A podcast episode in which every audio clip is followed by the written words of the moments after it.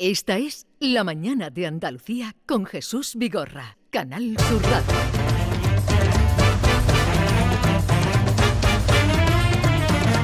Comandante Luis Lara, buenos días. Hola, buenos días. Buenos días, Jesús David. Vigorra, David, compañía, ¿qué tal? ¿Cómo estáis? ¿Qué tal, comandante? ¿Cómo va la bien. vida? Pues muy bien, muy, muy contento y muy feliz porque el día está muy bonito, el Sí. solecito, el cielo celeste.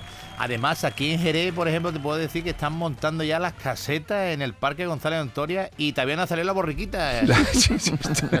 Vaya adelantado, vaya adelantado. Y también hay que decir que Cartuja Cente es un gran éxito, ¿no? Sí, sí, sí. Dos mil personas llenaron el Cartuja Center, volaron con nosotros por los cielos de Sevilla y la verdad es que fue un vuelo eh, monumental. eh, Qué barbaridad. Qué barbaridad. Eh, guay, el guay. comandante sobrevuela. Este fin de semana vamos a Córdoba, Jesús. A Vamos Córdoba. a- al Palacio de Congresos de Córdoba el sábado que tenemos doblete. Sí. El viernes pasamos antes por Madrid por el Teatro de la Latina y el sábado un doblete en Córdoba. Maravilla. Qué bien. Y además por donde va eh, provocando sonrisas, carcajadas, Ese es el objetivo. lleno total. Ese es el objetivo, claro que sí, claro que sí. Lleno total siempre, siempre. Hay que llenar las plazas del avión, que, que vale mucho el queroseno.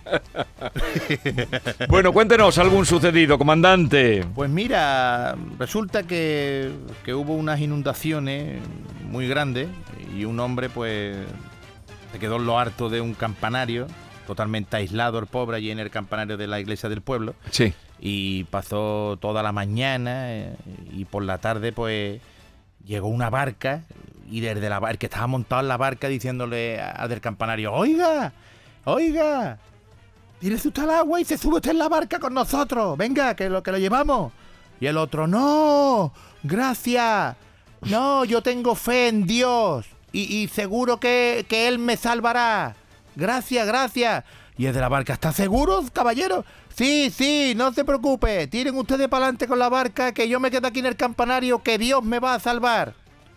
Pues en esto que, que pasó toda la noche, allí en el campanario, arrecío, y al día siguiente pues, pasó por su lado una lancha.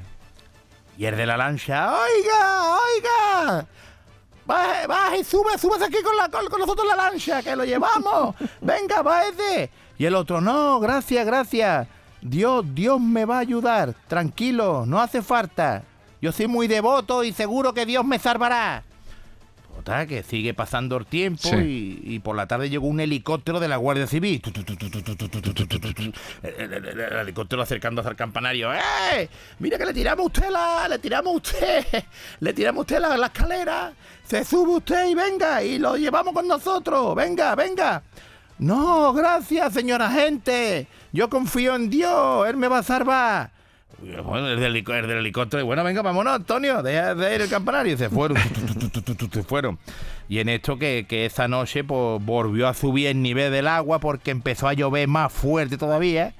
Y este hombre por final se ahogó. Y, y cuando llegó al cielo, pues se encontró con Dios y le dice, Señor, Dios mío, ¿por qué no me has ayudado? Y dice Dios, que no te ha ayudado, picha. ¿Quién te mandó la barca, la lanza y el helicóptero, cojones? Ay, señor, señor. Ay, le mandó una lancha, una barca y el helicóptero y el otro diciendo que Dios me iba a salvar. No, Ay. no vio eh, el milagro. No, no entendió, no entendió que eso venía de parte de Dios. Esperaba que llegara una paloma o algo. Claro, la lancha no tenía que pasar por allí, pero Dios hizo que pasara, la barca tampoco y el helicóptero tampoco. Y lo mandó Dios y nada, hijo. Este hombre al final se fue para el patio a los calladitos. Muy bien. Ay, Dios mío. Tengo otra cosita, a ver si nos da tiempo de contarla. Sí. Pues mira, eh, eh, una pareja, Jesús, compañía, eh, que llevaba ya 20 años de casado. Y durante esos 20 años, pues cada vez que iban a, a enterrar la nutria, a despeinar la cotorra, pues apagaban las luces del cuarto completamente. Lo dejaban todo oscuro, más oscuro que, que el dormitorio del conde Drácula. Pero después de 20 años haciendo lo mismo, la mujer pues ya comenzaba a sentirse un poquillo, decía, oye, nunca encendemos la luz. Y ella pensaba todos los días cómo romper ese hábito de su marido, ¿no? Siempre el marido era el que decía, tenemos que apagar las luces, tenemos que apagar las luces.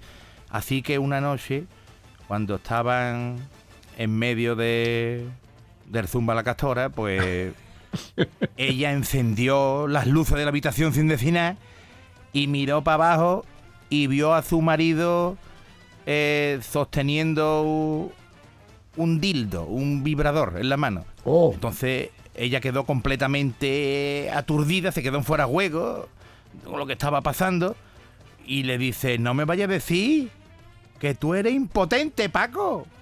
¿Cómo pudiste engañarme todos estos años, Paco? Que tú eres impotente, que al final lo que me daba era con el aparato ese. Hay que ver, exijo una explicación, Paco, quiero una explicación.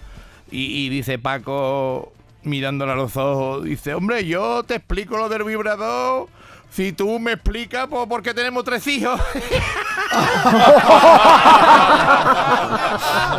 ¡Oh! ¡Oh! ¡Qué pareja! ¡Qué pareja! Qué poca confianza matrimonial. Dios mío, qué poco se comunicaban, Se cariño. pastel ahí. Oh, tres niños. Bueno, comandante. Ay, Dios mío, tres niños tenían. Comandante, que tenga feliz estancia en Córdoba. Seguro Venga, que lo pasará bien. Sí, allí nos comeremos un salmorejo y unos flamenquines, claro. que Un flamenquín y eh, salmorejo, flamenquín y la Santísima Trinidad un poquito de rabo de toro. Venga, por favor, claro que Y sí. lo pone la cuenta de Vigorra. No le hacemos asco, por favor. Adiós. Adiós.